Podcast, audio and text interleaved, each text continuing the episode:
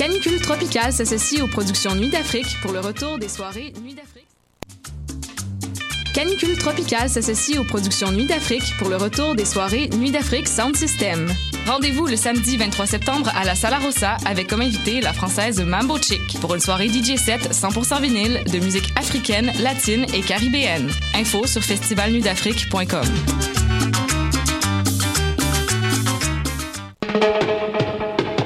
Les productions Nuit d'Afrique vous présentent le groupe Danakil, solide ambassadeur du reggae français, en concert le vendredi 29 septembre au Théâtre Fairmount pour la sortie de son nouvel album.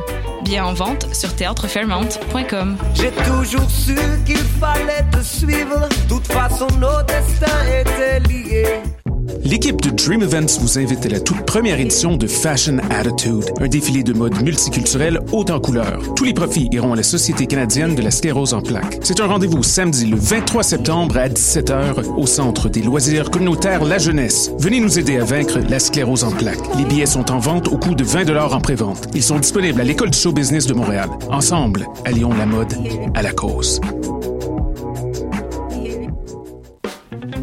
Les vendredis et samedis, le bar Le Record vous convie à ses soirées DJ présentées en collaboration avec Choc.ca. Venez vibrer au son des années 40 à 70. Soul, funk, rock'n'roll, yéyé, go-go et bien plus. Le tout joué exclusivement sur vinyle. Pour l'occasion, la pinte de bière est à 5,75. Ouvert tous les jours, le bar Le Record est situé au 76-22 rue Saint-Hubert, à deux pas du métro Jean Talon. Visitez notre page Facebook pour vous tenir informé de nos différents événements et promotions.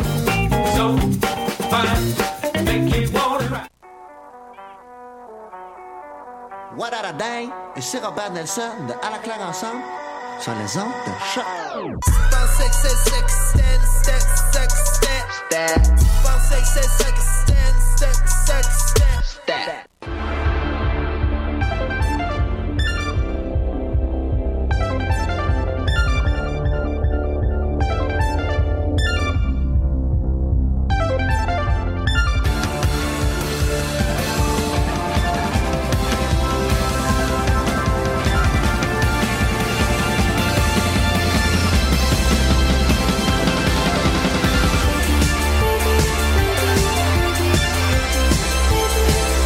Et bienvenue à cette toute nouvelle émission des Amazones.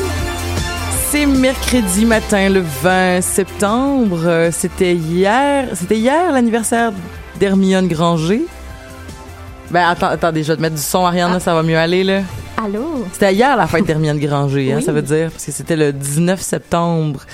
Et euh, Harry, il est né en juillet. J'ai Juillet. C'est quoi leur signe astrologique, ça veut dire? euh, Harry Lyon.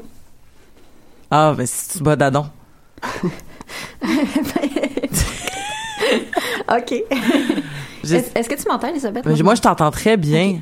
Euh, elle m'entend pas. Vous ne vous entendez pas, mais je vous jure qu'on vous entend très bien, les, les, les filles. Mais vous pouvez changer de micro si jamais vous êtes, euh, vous, vous craignez de ne pas être entendu. euh, je vous laisse euh, gérer ça. Donc, bon, on est de retour à l'émission des Amazones, une émission donc de geekitude. Donc, tu as changé de micro, Ariane. Est-ce que tu t'entends?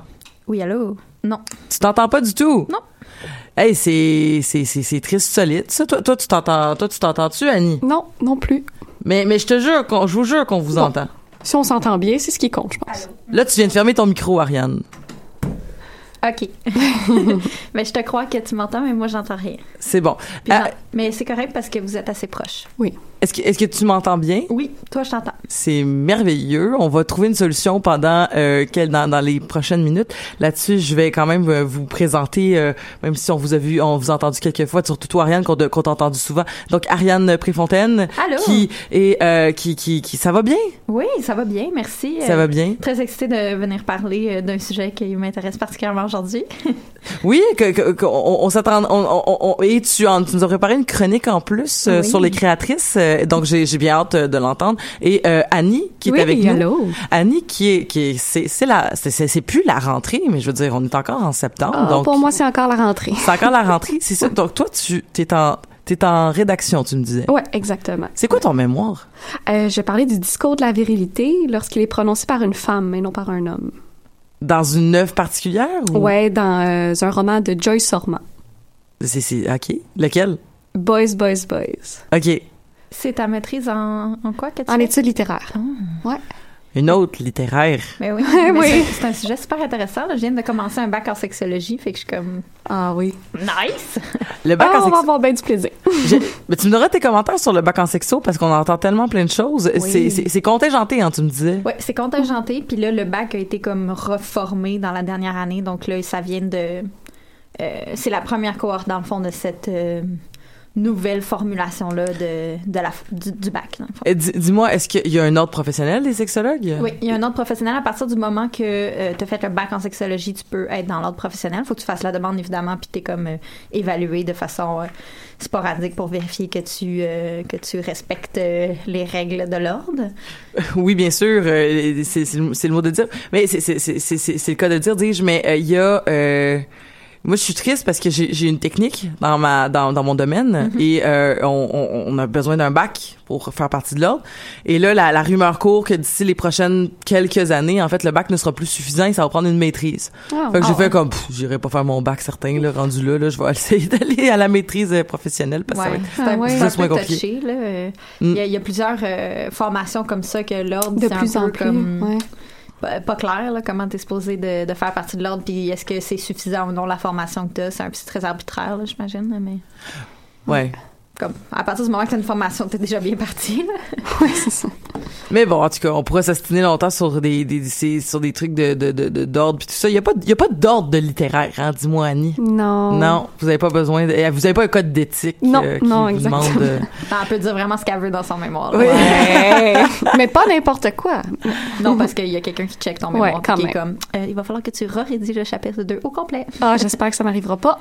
Je te le souhaite pas. Hey, parlant de mémoire, je, je, je, je, lisais un, je lisais, tu sais, un, truc de, de, de, de, de, de, de d'images puis top, de trucs comme ça de, sur un site internet quelconque euh, pour me désennuyer. Et, euh, il y avait, euh, c'était un truc sur les fois où les gens savaient pas à qui ils parlaient. Ils s'en- ils s'étaient pas rendu compte à qui ils parlaient. Et il y avait une fille qui racontait que, là, il y avait, il y avait eu une demande, à raconter votre pire expérience euh, de mansplaining. Et il y a une fille qui dit, j'ai dit quelque chose sur les, sur Internet. Il y a un gars qui m'a dit que j'avais pas compris puis qu'il il m'a invité à lire un essai. Puis elle dit, c'est l'essai que j'ai écrit. Oh. Et je trouvais ça tellement drôle parce que j'étais comme oh mon dieu comme quel, quel peu de considération de la part de, de la personne qui a décidé de de, de, de la faire sentir euh, incompétente ou du moins en tout cas. Bref, c'était une anecdote qui me faisait bien. Là-dessus, Ariane, Oui. on ça va donner un indice sur de quoi qu'on va parler aujourd'hui, mais tu Oui. voulais nous parler donc euh, d'un duo de créatrices. Euh, oui, les Wachowski Sisters. Les Wachowski Sisters qu'on connaît depuis euh, qu'on connaît depuis euh, au moins la matrice et La matrice, Ouais. ouais, c'est ça. En fait, j'ai, euh, je, je, ça sera pas une très longue chronique, là. C'est plus comme une introduction euh, au fait qu'on va parler de la série Sense8 euh, tout de suite après. Euh, donc, euh, euh, on a ici euh, Lana et Lily Wachowski, qui sont euh, deux sœurs qui ont été, euh, euh, euh, qui ont fait beaucoup euh, les pages, les premières pages des journaux, des médias, tout ça sur Internet euh, lors de leur euh, transition, parce qu'ils étaient autrefois connus euh, sous le nom de euh, Lawrence and Andrew, euh, non, Andy and Larry Wa- Wachowski. Euh, mais leur nom de naissance c'est Lawrence and Andrew, fait que c'est un peu mélangeant. tu regardes la page Wikipédia, c'est comme Lawrence, Andrew, Lana, Larry, Lily, Andy, puis t'es comme Who's that? Y a-tu plus Euh, que deux personnes? Ouais, c'est ça, en fait du monde. là. Ah, je m'entends. Yeah. Nous devons dire merci à notre directeur euh, général Will, euh, anciennement directeur technique euh, qui Ah. connaît. Je, je m'entendais très très fort d'ailleurs, là, j'ai baissé mon son. ok, ben je, je peux t'ajuster tout ça là. non, mais c'est bon, j'avais juste full monté mon micro parce que je m'entendais pas. Je me suis dit peut-être que Ah je oui. l'ai pas mis assez fort. Alors voilà, il y en a plus de problème. Ok, merci beaucoup. Toi, tu t'entends pas plus? Hey là, Colin. Ok, Con- con- continue Ariane. OK. Euh, donc, euh, on a euh, en fait commencé à connaître euh, les frères Wachowski. On va y aller comme ça parce que c'est sûr que euh, pour des personnes qui sont euh, apparues médiatiquement, c'est un petit peu plus délicat au niveau de, de parler de la question trans, dans le sens que souvent les personnes trans, on va pas nécessairement mentionner leur nom, leur, leur, nom de naissance parce qu'ils ont choisi un nouveau nom, donc on respecte cette identité-là. Dans un contexte où c'est médiatisé, puis c'est des gens qui ont été connus sur l'autre nom, qui ont réalisé des films, produit des films, tout ça. Euh, je je sais pas c'est quoi leur sentiment par rapport à ça, mais définitivement publiquement, on parle beaucoup de leur ancien nom, de comment ils étaient connus avant. On, on- la, la transition a été très médiatisée. Euh, transition qui s'est passée euh, à, à partir de 2010 pour euh, Lana Wachowski, qui est celle avec les cheveux rouges, là, pour ceux qui se demandaient. Et en, en 2016 environ, donc à peu près pendant la première saison de Sense8 euh, pour Lily Wachowski. Euh, donc c'est sûr que ça a probablement euh, contribué à la popularité euh, ben mettons à la connaissance de leur nom, à la popularité de leur de leur création, ça ça serait difficile à dire.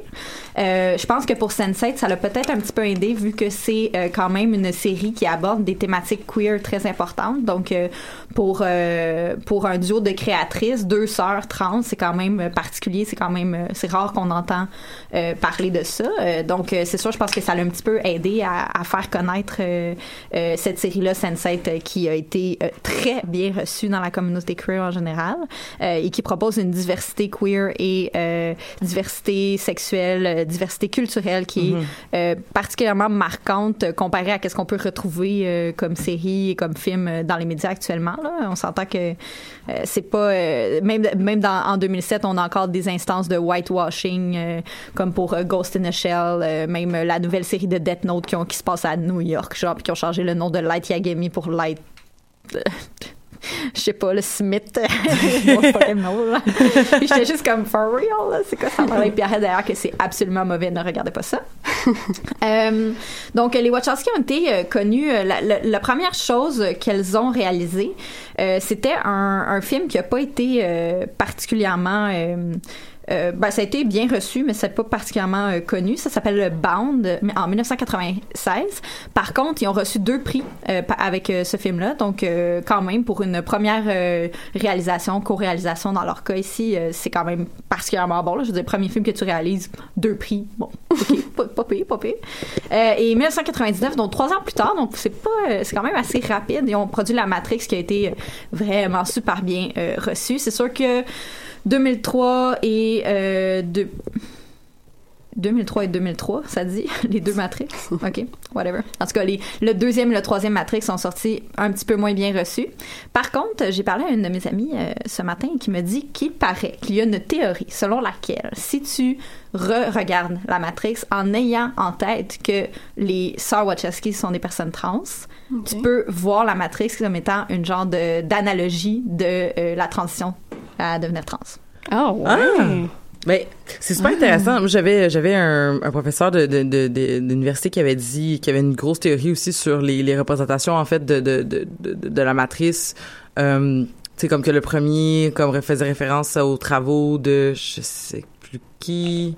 Mais je ben tu sais comme que le premier ben le premier matrice c'est quand même tout un c'est très c'est très allégorique au niveau de la de la, de, de la, philosophie d'une d'une d'une prise de conscience donc Ouais. d'un environnement qu'on t'a qu'on t'a qu'on t'a euh, qu'on t'a qu'on t'a démontré oui, dans lequel conditionné, que t'es conditionné qu'on t'a montré donc euh, les images un peu ben ce qui est dans l'allég- l'allégorie de la caverne de Platon là justement de ah euh, on t'a présenté en fait une image d'une image en plus parce que c'est l'ombre d'une Ouais. d'une euh, d'un- d'une marionnette d'une espèce de marionnette là qu'on Ouais. te faisait promener. Et là que ça c'était ta réalité puis là finalement tu te rends compte que derrière l'image que tu voyais t'as des gens qui ont contrôlé cette image là et que au-delà de cette image là il y a une vérité absolue qui est le monde des idées chez Platon mais qui pourrait être euh, Ben, je pense que c'est facilement ouais. applicable à, à l'idée que, mettons, t'as été élevé dans un genre en particulier puis qu'on t'a forcé à penser que t'étais associé à ce genre-là, mais que Mhm. dans le fond, derrière ces marionnettes-là puis ces ombres-là, il y a la vérité qui est ton identité, tu sais, je veux dire, je pense qu'il y a moyen de faire ça, mais il paraît que c'est super intéressant de re-regarder la Matrix en ayant cette,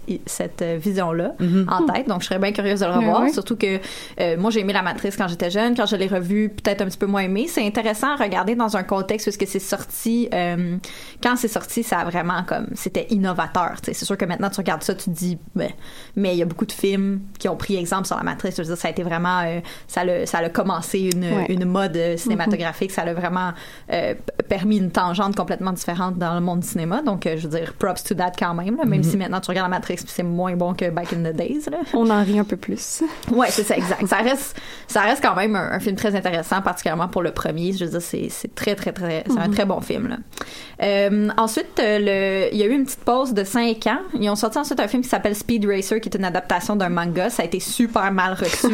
il paraît, moi, je l'ai pas vu, mais comme il paraît que les critiques, zéro, le public, zéro, personne n'a aimé ça. Fait que bon, écoute, on peut pas euh, tout euh, avoir 100%, hein, je veux dire.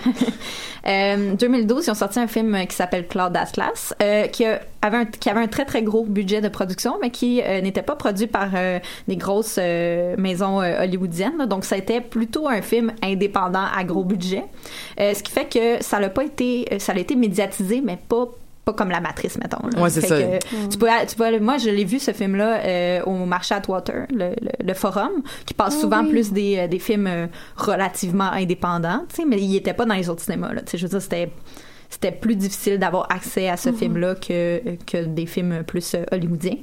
Par contre, euh, je pense que pour ceux qui ont vu et Cloud Atlas et Sense8, on peut définitivement faire des connexions entre les deux, le, le- le type de thème qui est abordé. Pas, euh, pas le thème queer, définitivement, mais plus la thématique de la connexion entre les gens. Dans Cloud Atlas, tu, tu suis des personnages qui sont connectés entre eux par le temps. Donc, euh, tu, ça se passe sur six périodes temporelles différentes, dans le désordre. C'est pas trop ça va dans quel sens. C'est un super long film, c'est hyper complexe, mais c'est super intéressant. Euh, D'ailleurs, très intéressant aussi au niveau linguistique, où est-ce que ils ont comme inventé une façon que l'anglais aurait pu évoluer dans un futur très lointain. Donc, euh, c'est quand même assez intéressant de voir, euh, qu'ils ont engagé des gens pour faire ça, là, pour inventer quasiment comme une conlang, un peu comme le Klingon ou euh, l'elfique, mais euh, c'est comme une supposition de comment l'anglais pourrait évoluer s'il y avait eu un contact très euh, pro- de, de proximité euh, vraiment étroite, par exemple, avec euh, euh, les peuples plus euh, d'Asie de l'Est, parce que dans le futur de ce film-là, euh, il y a une des périodes de- qui se passe dans un futur lointain où est-ce que tout le monde est mixé avec des asiatiques de l'est. Donc tout le monde a, les yeux bridés puis tout le monde est un peu comme ressemble à un genre de, de, moitié blanc moitié asiatique.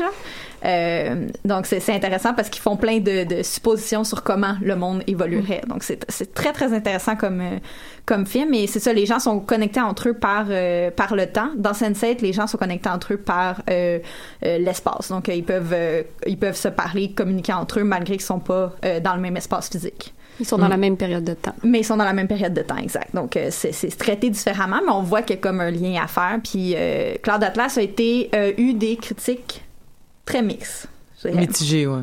Ouais, il y a des gens qui ont adoré ça, puis il y a des gens qui trouvaient juste que c'était comme un ramassis de marde. Euh, fait Ok. qu'il y avait pas vraiment d'entre-deux, c'était vraiment... C'est t'aimes, t'aimes, t'adores ou t'haïs ça, genre. C'est vraiment un style particulier, donc euh, j'imagine que c'est logique que ça reçoive des, euh, euh, des critiques de cette façon-là.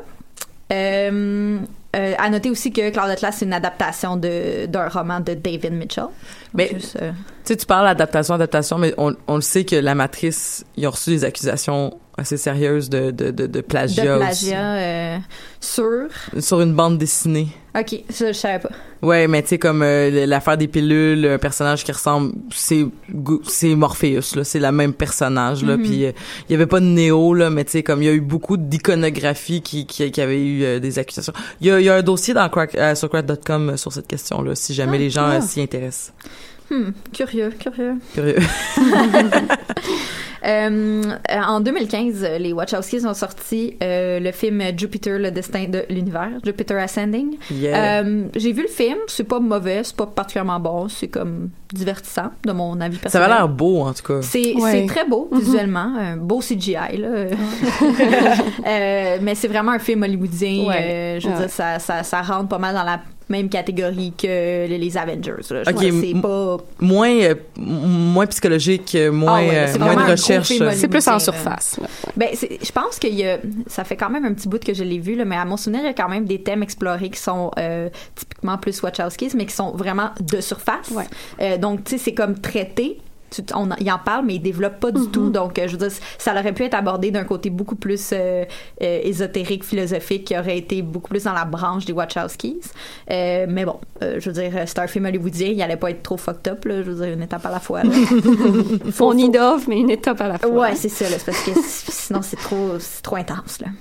Et en 2015, la- ah, fait que c'est ça, en 2015, la, la la série Sense8 première saison euh, est sortie.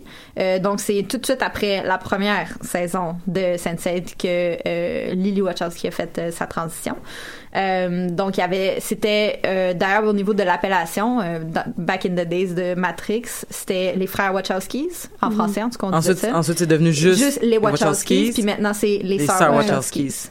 Euh, donc quand euh, quand tu regardes dans les euh, dans les génériques, c'est comme ça que c'est euh, que c'est écrit.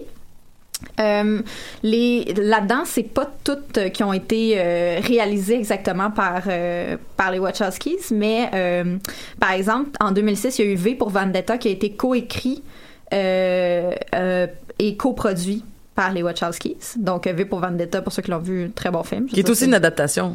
qui est aussi une adaptation. à ma connaissance, Sense8 n'est pas une adaptation, par contre. Il n'est pas écrit, en tout cas. Euh, et euh, au niveau de l'écriture euh, du scénario aussi, euh, Sense8 a été coécrit par, par les Wachowskis. Et je pense que ça paraît, dans le sens que tu regardes, comme on va pouvoir en discuter plus, euh, plus en détail, mais quand on regarde la façon dont les thématiques queer sont traitées, tu vois que c'est écrit par des gens qui font partie de cette communauté. Ouais. Tu vois que c'est des gens qui savent de quoi ils parlent, puis que la diversité sexuelle qui est présentée dans cette série-là juste, est juste beaucoup plus réaliste et, beaucoup, et euh, explicitée de façon euh, plus... euh, plus vraie que dans d'autres séries où est-ce que c'est souvent plus comme un token ou comme un Ouais, euh, ouais. juste sexuel par exemple. Ben oui, mais c'est surtout de créer des personnages de la communauté LGBTQA qui est comment je pourrais dire qui, qui- que c'est des personnages qui sont multidimensionnels. Oui, c'est ça. Ouais. Ben, qui, qui d'ailleurs est une chose qui nous euh, qui est permise de faire dans une série quand tu as des épisodes de une heure, tu peux Ouais. vraiment plus développer sur les personnages, Ouais. qu'ils soient secondaires ou principaux. Mhm. Souvent dans les films, quand il y a des personnages queer, ça va être comme euh, le sidekick ou un personnage très très secondaire. Mhm. Ils sont pas- réduits à ça. Ils sont réduits à ça. Ça va pas être un personnage qui est perçu négativement, sauf euh, dans le queer coding des films de Disney, par exemple, parce que tous les méchants ont des caractéristiques typiquement queer. toutes? Euh, c- tu sais, mettons, si tu regardes, la, mettons, 90% des méchants dans euh, les films de Disney, les films d'animation en général, euh, quand c'est des gars, souvent, ils vont être très efféminés. Mettons, tu regardes Scar, tu sais, sa façon de marcher, sa façon de, de chanter, tu sais, dans les chansons, il est très euh, efféminé, il va avoir sais, comme des petites... euh, il est très maniéré.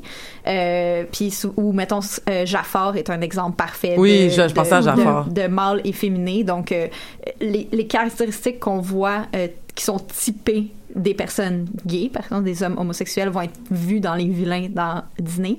Ou même Ursula, elle est très euh, queer, elle, a- elle les cheveux courts, euh, elle a euh, un, euh, un body type qui est différent de toutes les autres personnes dans le film. C'est la, c'est la seule qui est grosse, puis c'est la seule qui est perçue négativement. Dans le sens qu'il y a beaucoup de coding dans les films de Disney qui font en sorte que sur le long terme, ça peut faire Mais percevoir y a négativement. il y a beaucoup aussi dans Disney, je trouve l'espèce de de tu sais, ben, on en a parlé, je pense souvent, mais tu justement, le fait qu'il y a un personnage, tu veux savoir c'est qui le méchant dans Disney, c'est qui qui est.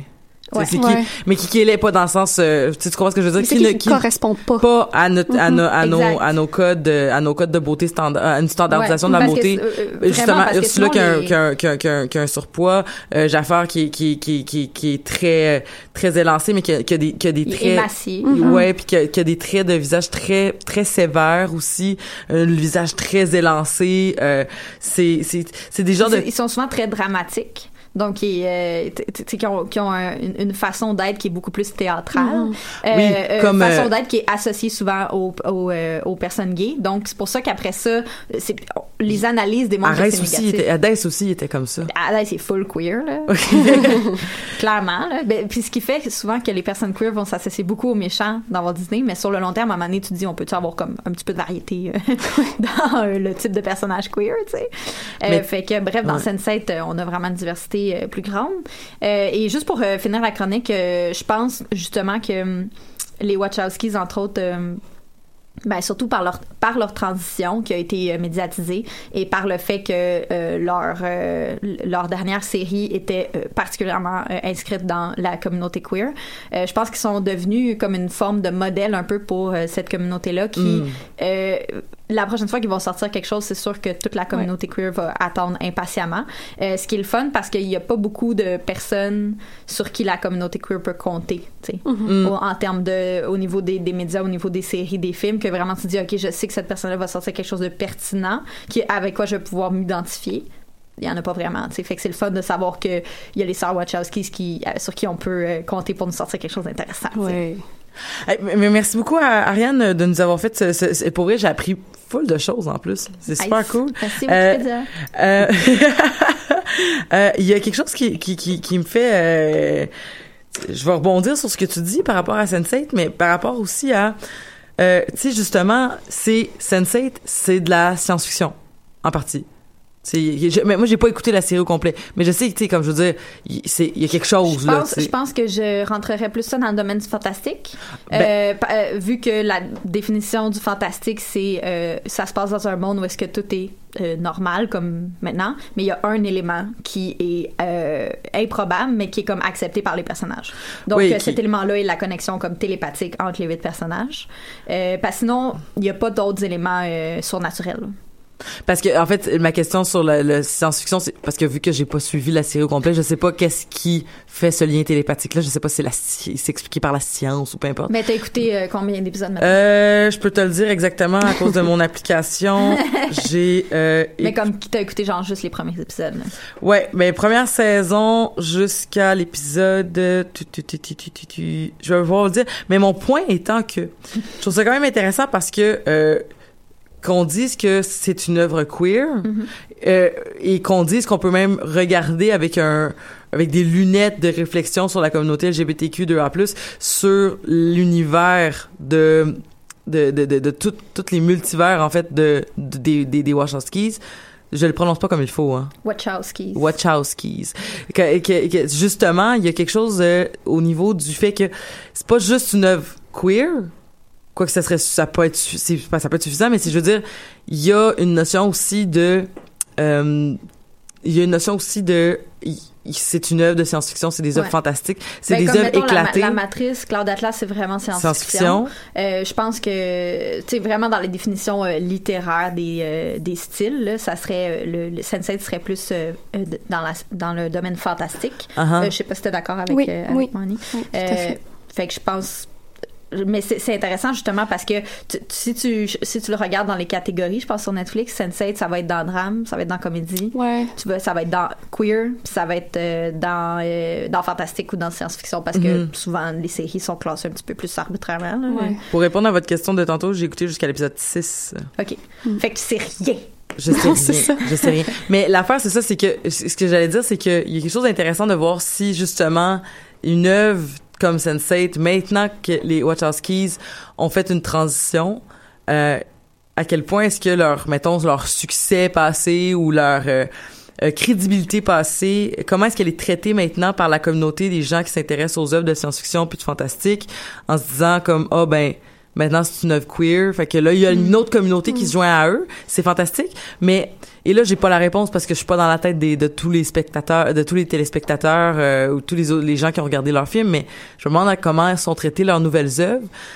Il y aurait peut-être une question, à se po- euh, je veux pas de réponse là, mais la question à se poser sur comme, hmm, est-ce que le le moins grand succès ou le moins de place qu'on a laissé euh, pour la, la suite de Sunset, est-ce qu'il y a quelque chose ou du moins peut-être que le public, est-ce que le public est au rendez-vous, est-ce que Ben, le, le public est définitivement au rendez-vous, ça c'est sûr, parce que Ouais. euh, les- quand tu sais ils ont sorti deux saisons, puis quand ils ont annoncé que c'était annulé, le- la réception négative de cette nouvelle-là elle a été phénoménale. Ouais. Ben, la Puis- pétition qui a été signée en l'espace de cinq jours, c'est 425 000 signatures.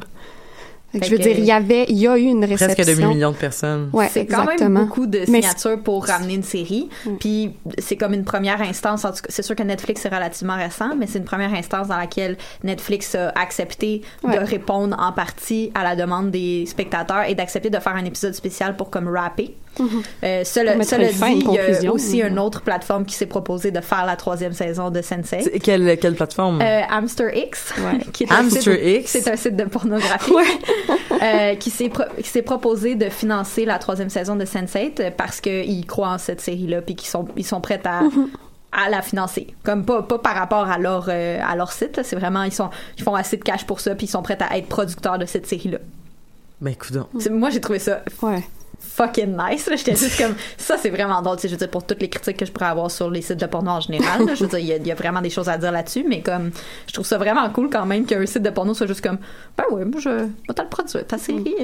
Mais j'ai trouvé ça dommage que Netflix reconnaisse pas le potentiel qu'il y avait dans cette série-là, puis qui, qui, pour une raison tout à fait capitaliste, parce que ça l'a arrêté. Dans le fond, ils ont refusé de faire la troisième saison parce que les épisodes coûtaient trop cher à produire, parce qu'ils ils tournent dans à peu près neuf villes différentes. Neuf Sunset. pays, là. Neuf, c'est ça, c'est ça exactement. Puis il disait 108 lieux différents au travers le monde. Tu sais, des villes, C'est des villages, c'est, énorme. Mais puis tu, puis tu le vois dans le visuel, là, je veux dire, on s'entend que c'est un oui. point vraiment positif. euh, la façon dont c'est filmé, le- le- la direction photo de Sense8 est Ah ouais. particulièrement euh. Incroyable. dans le peu que j'ai vu, puis pour, pour vrai, juste, juste spécifier, j'ai pas arrêté d'écouter Sense8 à cause que j'aimais pas ça. C'est un de ces fameux cas de t'écoutes une série en duo avec une autre personne et à un moment donné la personne Elle moins plus. disponible là à un moment donné c'est juste comme ah ok il aurait fallu mais il aurait fallu que je l'écoute de mon bord mais je l'ai jamais fait mais je vais la je finir cette t'encourage. Je t'encourage. j'aimais Ouais. beaucoup ça. J'aimais, j'aimais vraiment beaucoup ça. Mais c'est ça, tu sais, à un moment donné, c'est comme, ah, on écoute tout Sunset, c'est comme, ah, non, non, non, non, je peux pas, euh, ah, hey, on écoute un film à la place? Puis finalement, à un moment donné, on, ça, ça, ça, ça, ça s'arrête. Ben oui. Ouais. Mais oui, on te, on te Mais- recommande fortement de la oui, oui, je vais, je vais le, je vais le faire. C'est- c'est- ah, mais là, je suis dans BoJack Horseman en ce moment. C'est c'est difficile. Parce que ça aussi, c'est bon en tabarouette. Ah ouais. Mais ça, ça sera pour une autre fois. Euh, Hey, qu'est-ce que j'allais te dire par rapport à ça? Oui, mais je trouve ça super fascinant, justement, tu sais, toutes les scènes où est-ce que, je pense entre autres à la scène de combat avec, et là, j'ai oublié les noms parce que ça fait vraiment beaucoup trop longtemps que je l'ai écouté, mais la, la, la, la, la- le personnage sud-coréenne, Son. et, Son, et euh, le, le, le, le- l'Africain qui, euh, Le, le Kenyan. Café. le Kenyan, Cafis. Cafius qui qui tripe sur Jean-Claude Van Damme et qui euh, la scène de combat quand la la la la, la Son aide Cafeus à, à se se- défendre dans les premiers épisodes de la saison Oh 1 my God. mais il y a quelque chose au niveau aussi de la réalisation qui est qui est fou parce que là Ben, de la continuité. de la là, continuité des, de tout ça puis ça veut aussi dire aussi que non seulement tu as des lieux de tournage différents mais il faut que tu fasses faut que tu fasses flyer d'une ville à l'autre tes acteurs et tes actrices Ouais, mais je, je sais pas, moi, à chaque fois que je regarde ça, là, surtout que j'ai participé quand même à quelques tournages euh, en tant que maquilleuse, Mhm. euh, tu vois le, le travail qui est mis derrière une petite web série, tout ça. T'imagines une affaire comme ça où est-ce que les épisodes durent une heure chaque? Puis, tu sais, je veux dire, dans les web séries, t'as euh, souvent deux lieux, mettons, par journée ou un lieu par journée. Fait que, mettons, une, une série que tu tournes pendant 10 jours, tu peux avoir facilement 8 lieux quand même, là. Mettons, dans Montréal ou dans la, dans la grande ville, là, si tu veux. Fait que c'est quand même déjà beaucoup de gestion parce que tu tournes pas en ordre, puis il faut comme que tu notes, OK, est-ce que cette journée-là, elle avait sa casquette? Est-ce que cette journée-là, elle avait Ouais. tel maquillage? Est-ce que, ah, ben là, sa mèche n'est pas placée du même côté. Ah, puis là, cette journée-là, elle avait sa veste. Puis là, fait qu'il faut que tu sois sûr que ça matche parce que sinon, tu as un problème de continuité, de raccord quand tu fais le montage du film, puis les gens ne comprennent rien, puis ça gosse. Ah, puis on là, le voit, hein, en tant que téléspectateur, Ah oui, on ah le voit oui. tout de suite. là. Mhm. Mais Ouais. puis là, si vous regardez Sunset, où est-ce que les épisodes sont de une heure, ils tournent dans 8 ou 9 pays différents, ouais. dans 108 lieux, tu me dis? 108 lieux 108 différents. lieux ouais. différents.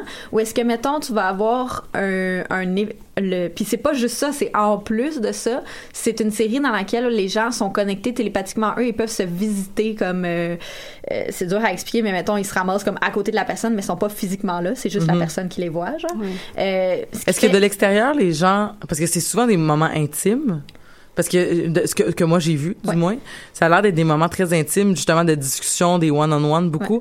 Est-ce que euh, ils parlent physiquement? Est-ce que genre, j'aurais l'air de me parler seul si ça arrivait, Ah, ou est-ce ah. que ça se passe tout dans la tête? En fait, c'est... Ça dépend qui va visiter qui. Ouais, c'est ça. ouais. En fait, c'est que si toi, tu visites une personne, puis que tu parles à la personne en- quand tu es en train de la visiter, euh, t'es correct. Genre, dans ton environnement physique, t'as pas l'air de parler à personne. Par contre, si t'es en train, si c'est la personne qui est en train de te visiter, puis que tu lui parles alors que toi, t'es pas en train de la visiter, tu as l'air de parler tout seul. Ça a donné lieu à une scène cocasse euh, entre le baiser entre euh, T'as un baiser entre, Oh, ouais. entre Will et euh, Riley. Riley. Ouais. puis L'anglaise French- et l'américain. Ouais, ouais, ouais, c'est ça. Puis il French dans les airs. Son- très drôle. son- il est là, genre, puis là, son ami arrive, puis il est comme, euh, ça va, genre, puis là, il est comme, oh fuck. là.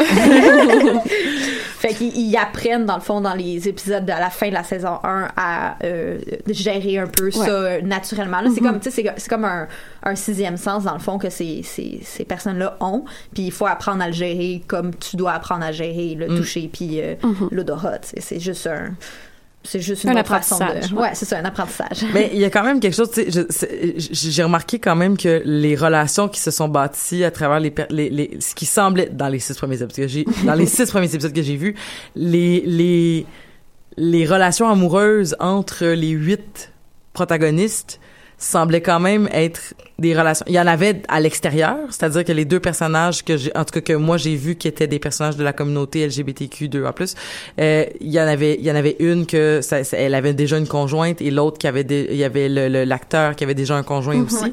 Euh, mais les autres, c'est des relations hétérosexuelles là, quand même qui se bâtissent euh, à travers la télépathie. Là, donc entre l'allemand et l'indienne et l'anglais, l'anglaise et l'américain. Ouais. Parce que Euh, j'ai tout oublié les noms. Donc euh, Euh, la- L'allemand, c'est Wolfgang, Wolfgang. puis l'indienne, c'est Kala.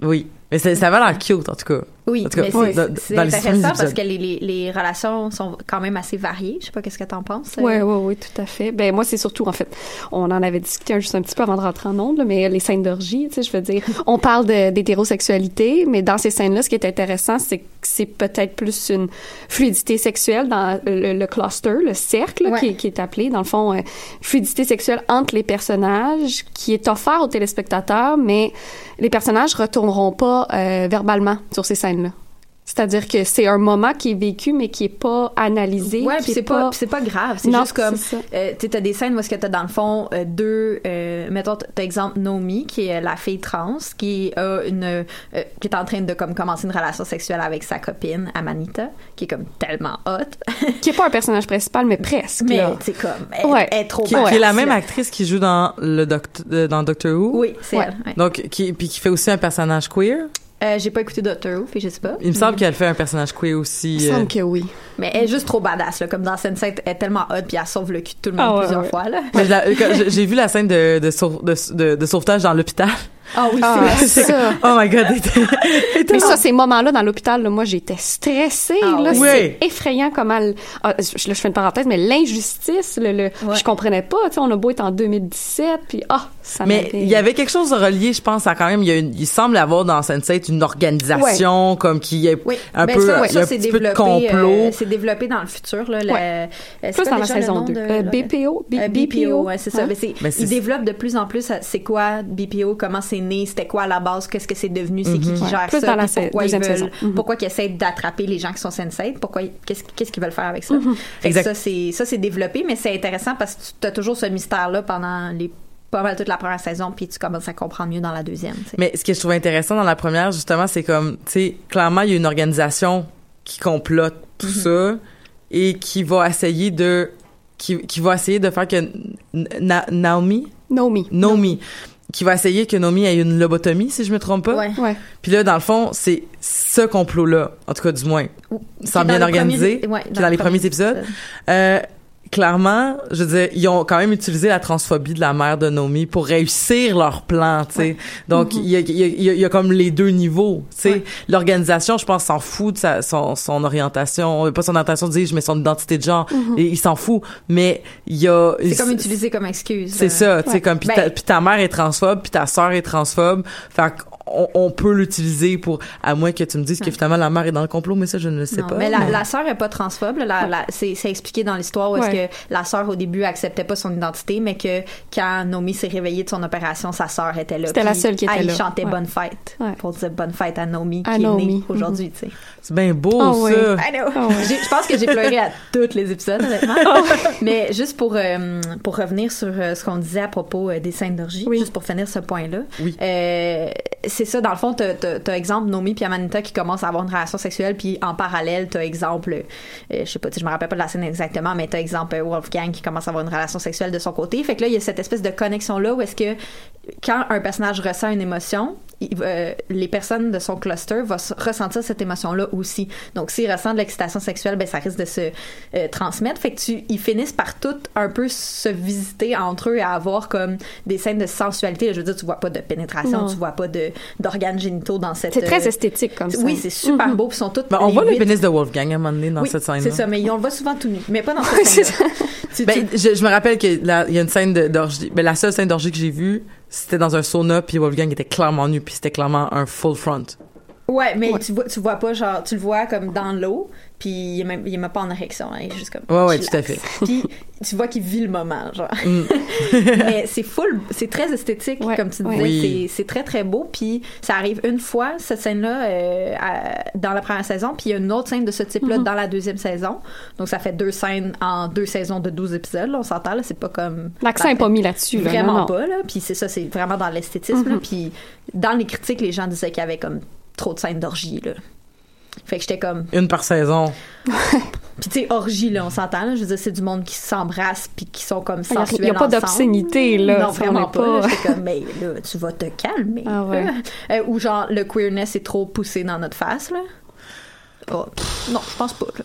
Ouais, deux- ouais, mais ça, c'est la, ça, ça doit être les mêmes personnes, genre, qui checkent les jeux de BioWare, là, puis qui capotent parce qu'ils se sont fait dire une fois par un personnage homme, alors que tu joues un personnage, euh, cisgenre homme, euh, ah, euh, le- ça, va- ça va mon chou. Puis il y a vraiment eu des, il y a vraiment eu des gr- grosses réactions de haine de ces scènes-là en disant comme, ben moi je joue à un jeu, j'ai payé de l'argent, puis là je me fais cruiser, je me sens comme comme je me sens comme agressée c'est comme hey là du catcalling à tous les jours puis dans tes jeux aussi là. Fait que comme calme ton gros nerf là. Il t'a juste appelé mon chou là. Puis tu puis t'as un choix de t'as un choix de dialogue de dire ne me dis plus ça tu sais? Puis le personnage l'intelligence artificielle il va respecter ton consentement yo dude calme ton gros nerf excusez C'est comme, maintenant, tu sais comment on se sent toutes les choses. Ouais, c'est ça, exactement. Allô? Ben non, mais c'est- intéressant. Ça peut euh, sparkle une discussion intéressante.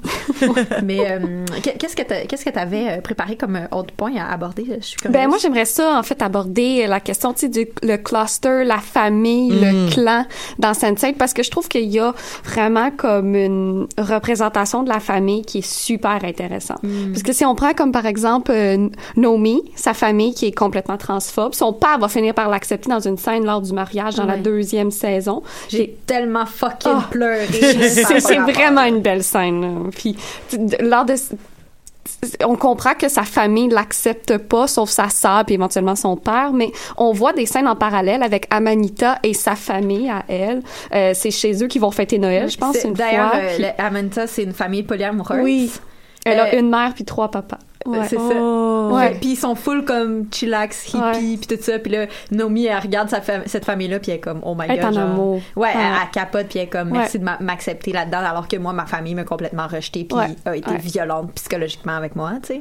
Euh, Mais dans Oh, la ouais. première épisode de Sense8, ça m'avait marqué qu'il y a une scène de, de flashback de, de, de, de la naissance du couple de Naomi puis de euh, Amanita, euh, qui était une scène, en fait, dans une, dans une fierté. Ouais. Où Amanita dit tu diras pas ça de ma blonde et là ben là c'est là qu'on sait comme ah on est un couple pour vrai ah, je t'aime c'est Ouais. super beau mais ça m'avait tu sais comme ils ont quand même nommé au départ comme dans notre communauté qu'on aime beaucoup Ouais. qui est la communauté LGBTQ 2A+, il y a une il y a une il y a de la transphobie il y a il y a de la discrimination. Il y a de la puis discrimination, toujours Il y a un discours de haine aussi. contre, contre les contre les contre les trans contre les bisexuels contre les tu sais il y a puis contre c'est des fois c'est c'est Contre les personnes de couleur. quand des personnes de couleur, ça, peut être misogyne. Fait que tu sais, c'est comme, je, trouvais ça quand même intéressant de dire oui, on, on va on, on va célébrer notre communauté, mais euh, dans le premier épisode, tu, quand tu dis quand même comme gars, ma communauté est pas parfaite là. C'est- C'est c'est ça que j'ai trouvé intéressant, c'est très nuancé. C'est ça. Puis même- Sense8, c'est ça tout le temps. Oui, puis même au niveau de la, famille, Ah, justement, du thème de la Mhm. famille, je trouve que c'est un, un, un sujet qui est nuancé justement par Ah le oui. fait que il y a des, certains personnages qui sont repentants à la limite ou, ou qui ont des discours qui sont parfois, euh, parfois mettons, transphobiques, Mhm. parfois très acceptants.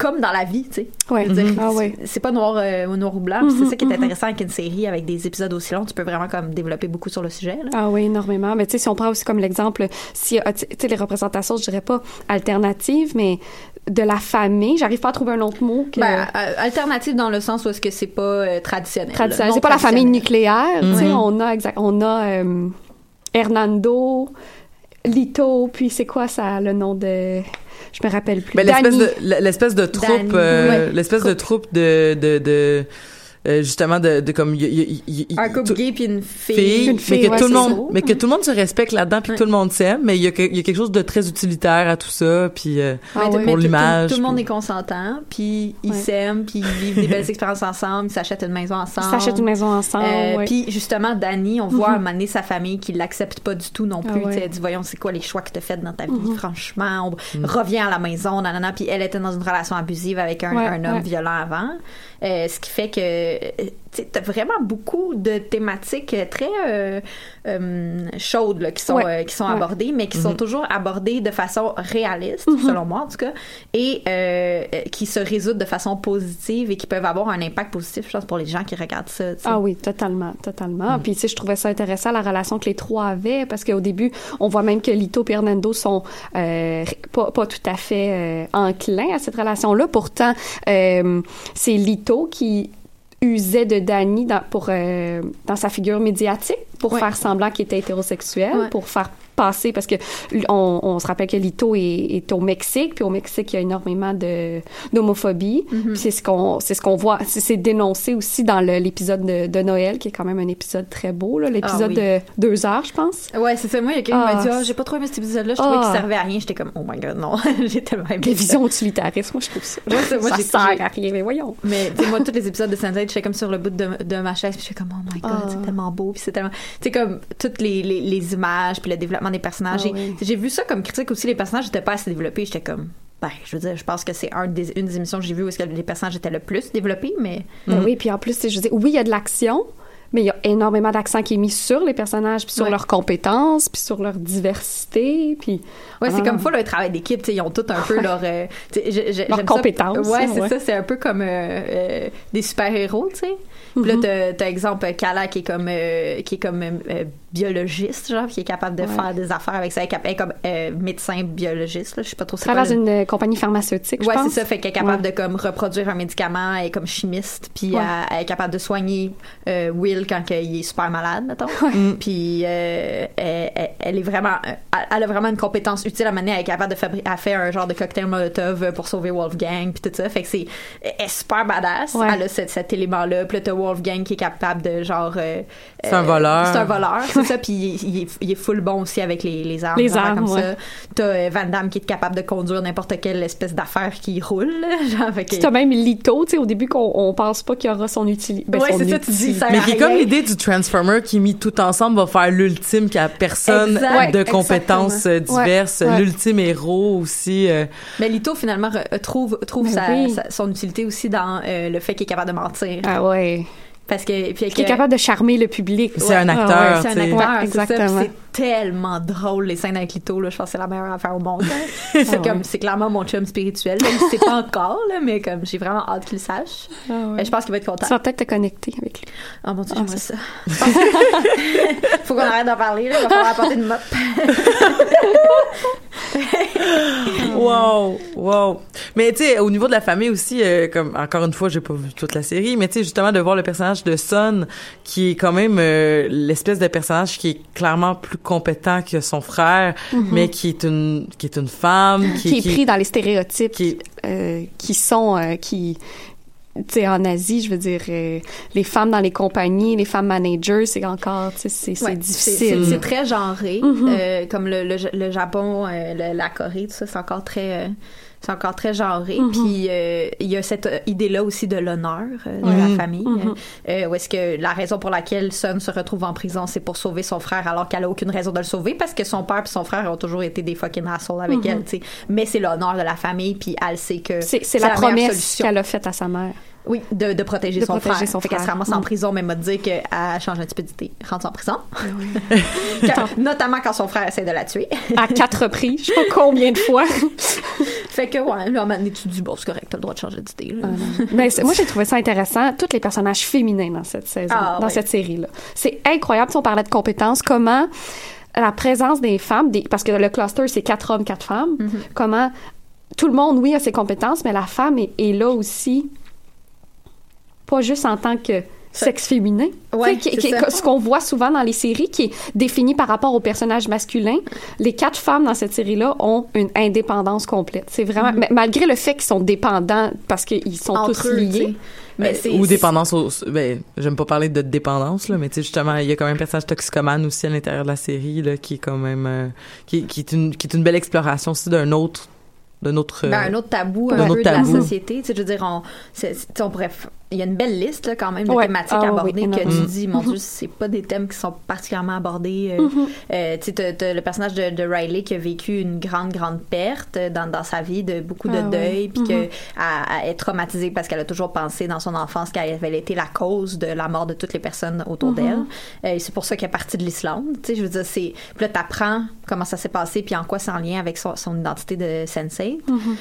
Puis, fait que tu sais, tu t'expérimentes cette, le- le- le- l'élément du deuil, l'élément du trauma, l'élément de euh, la toxicomanie, comme tu as dit, Mm-hmm. Elisabeth. euh, c- c- cet élément-là, je vais juste revenir sur le deuil. Je pense que le deuil est, est- est vécu au travers de l'accouchement. Tu sais, il y a, un- y a- Ah. épisode, je sais pas si tu, tu l'as vu, c'est dans la l'épisode avec toutes les. Tu vois toutes les sensei le- le- au, au moment de leur naissance.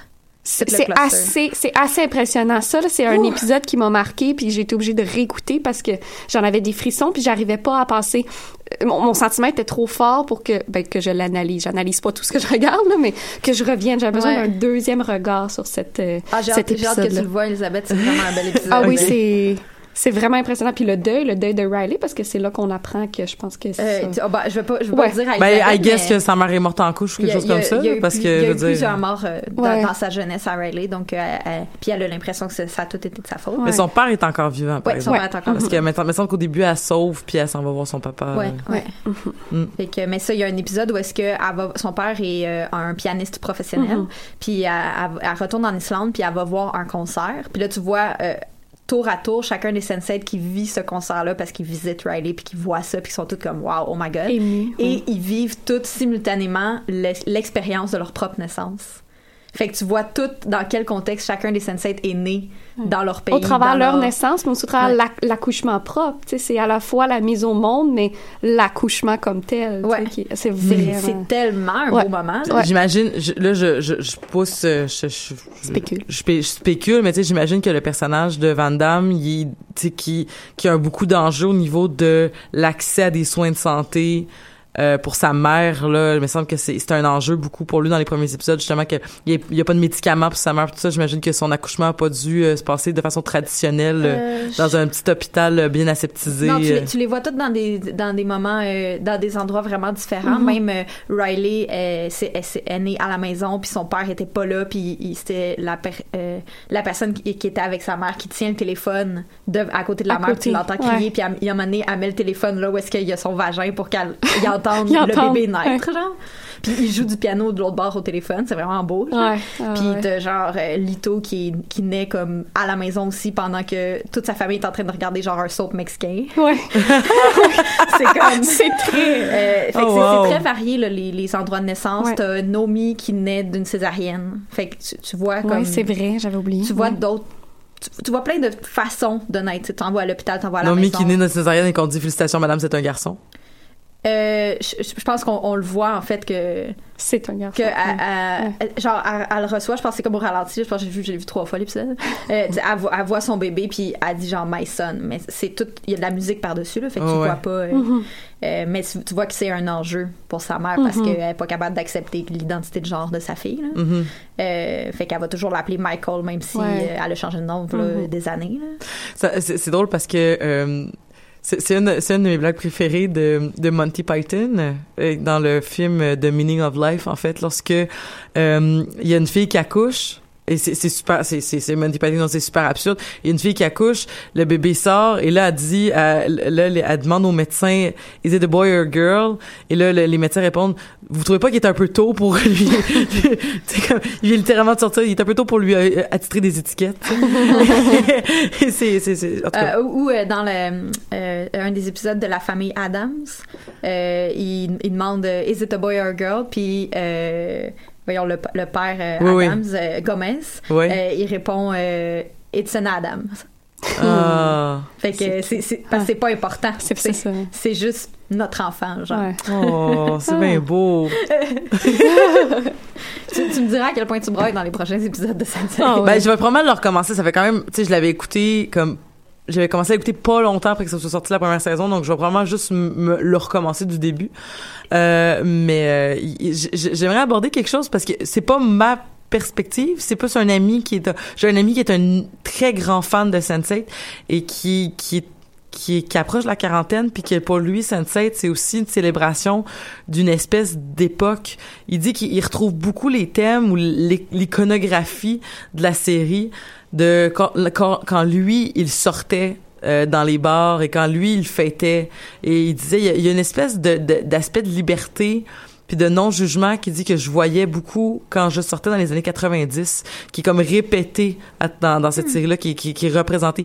Bon, nous, on n'était pas dans l'âge de sortir en- dans les années 90, c'est ça qu'on le sait pas pas. Mais c'est- pour ça que je trouvais ça intéressant de se dire comme, ben tu sais, les, les, les, les Wachowski qui, qui, qui va peut-être aussi chercher une espèce de dommage à, euh, à, à cette liberté-là, ou du moins à cette espèce de, ben, de libération-là, que, que, que, qu'eux-mêmes sont responsables lorsqu'on pense à des œuvres comme La Matrice, où euh, il y, a, y a un aspect de genre libère-toi, justement, de, de, de, de ce qui t'est...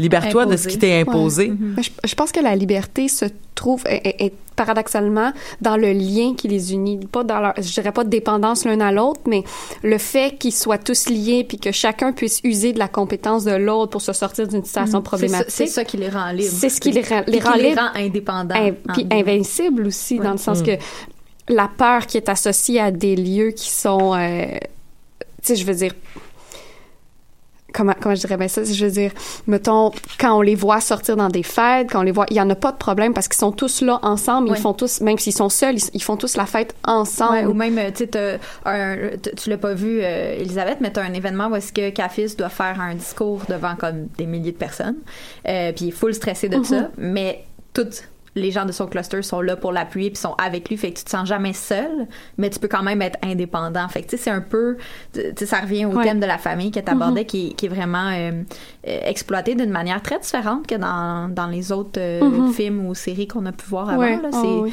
c'est très intéressant comme c'est innovateur Ouais, c'est ça, innovateur. Puis je pense que ça.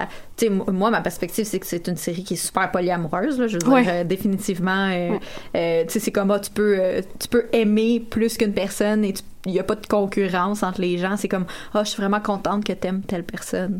C'est comme, c'est juste.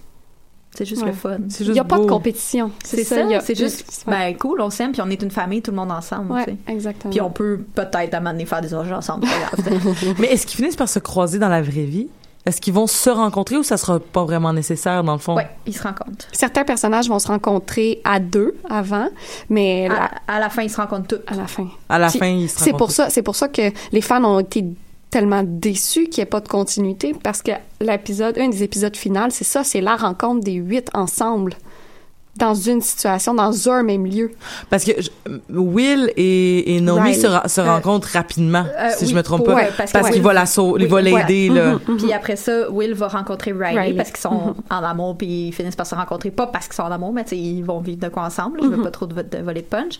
Puis après ça, ils, se ren- ils finissent toutes par se rencontrer ensemble pour euh, combattre, dans le fond, la méchante organisation qui Ouais. veut toutes euh, les tuer. Bon. Puis ben, ça finit sur un genre de Cliffhanger. Puis t'es comme, Total. the Ouais. fuck, Ah ouais. Mais là, il- là, l'épisode qui rap est pas sorti encore. Non. Non. Mais juste pour te donner une Ça- idée. il va sortir à Noël. Quand, le, quand ça a été annoncé que c'était annulé, j'ai pleuré. Puis j'étais comme, pour vrai. Moi, je pensais que c'était une fausse ça. nouvelle. Moi, je suis allée voir, j'y croyais juste pas. J'étais juste comme, ils peuvent pas faire ça. Surtout quand, la deux- quand la ça a été deux- ouais. annoncé qu'il allait faire un épisode spécial, j'ai j'étais De, joie ou de, ou de Ah comme mixed feelings un peu? Euh, non, non, de joie, là. Mais j'étais, parce que j'étais juste comme, ils peuvent pas faire ça, là. Je vais juste comme réécouter non-stop toute la saison. Moi, je 1 pouvais pas 2, croire qu'une série qui abordait autant de tabous, autant de nos tabous sociétaux ne, ne continue pas, ne soit pas. Juste, Ben, juste fais-moi une fin, esti, man. ah ouais, puis moi, je, je, je pourrais vivre avec ces personnages-là continuellement. Ah, je- Est-ce qu'on peut, s'il vous plaît, des Sense8? Oui. Mais tu sais, euh, il reste juste trois minutes, mais pensez-vous que ça existe, des Sense8? Hey, écoute, hey, là, euh, hmm. non, mais en fait, c'est intéressant parce que, bon, là, euh, je suis vraiment pas une spécialiste de cette question-là, mais tu sais, toute la, toute la logique de, des neurosciences qui, bon, à un moment donné, on était bien dans les neurosciences, finalement, on s'est rendu compte que c'était tout peut-être pas si bon que ça, dans le sens que c'était basé beaucoup sur des trucs que finalement on comprenait pas. Donc, c'est une science qui est encore trop embryonnaire pour nous permettre de vraiment arriver à des théories, mais toute l'espèce de théorisation des neurones miroirs puis du fait que Mm. il y a une façon de vivre l'empathie de façon presque télépathique Ouais. dans Ben, le sens Il y, a des- il y a des théories sur les empathes. Euh, les personnes qui sont plus Mhm. empathiques que les autres. Donc, j'imagine que c'est un peu la base euh, du principe de Sense8. Puis, puis dans, dans l'émission Sense8, il y a des, ils font des recherches pour savoir d'où ça vient. Puis, Ouais. c'est Ouais. comme une espèce d'humain qui s'appelle Homo sensorium.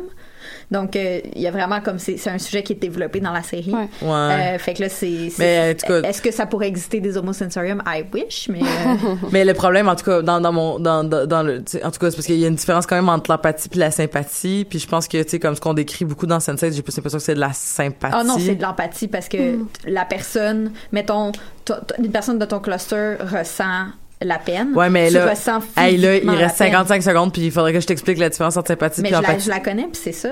Mais- L'empathie, c'est ça? Ah, en C'est ressentir la même chose que l'autre personne?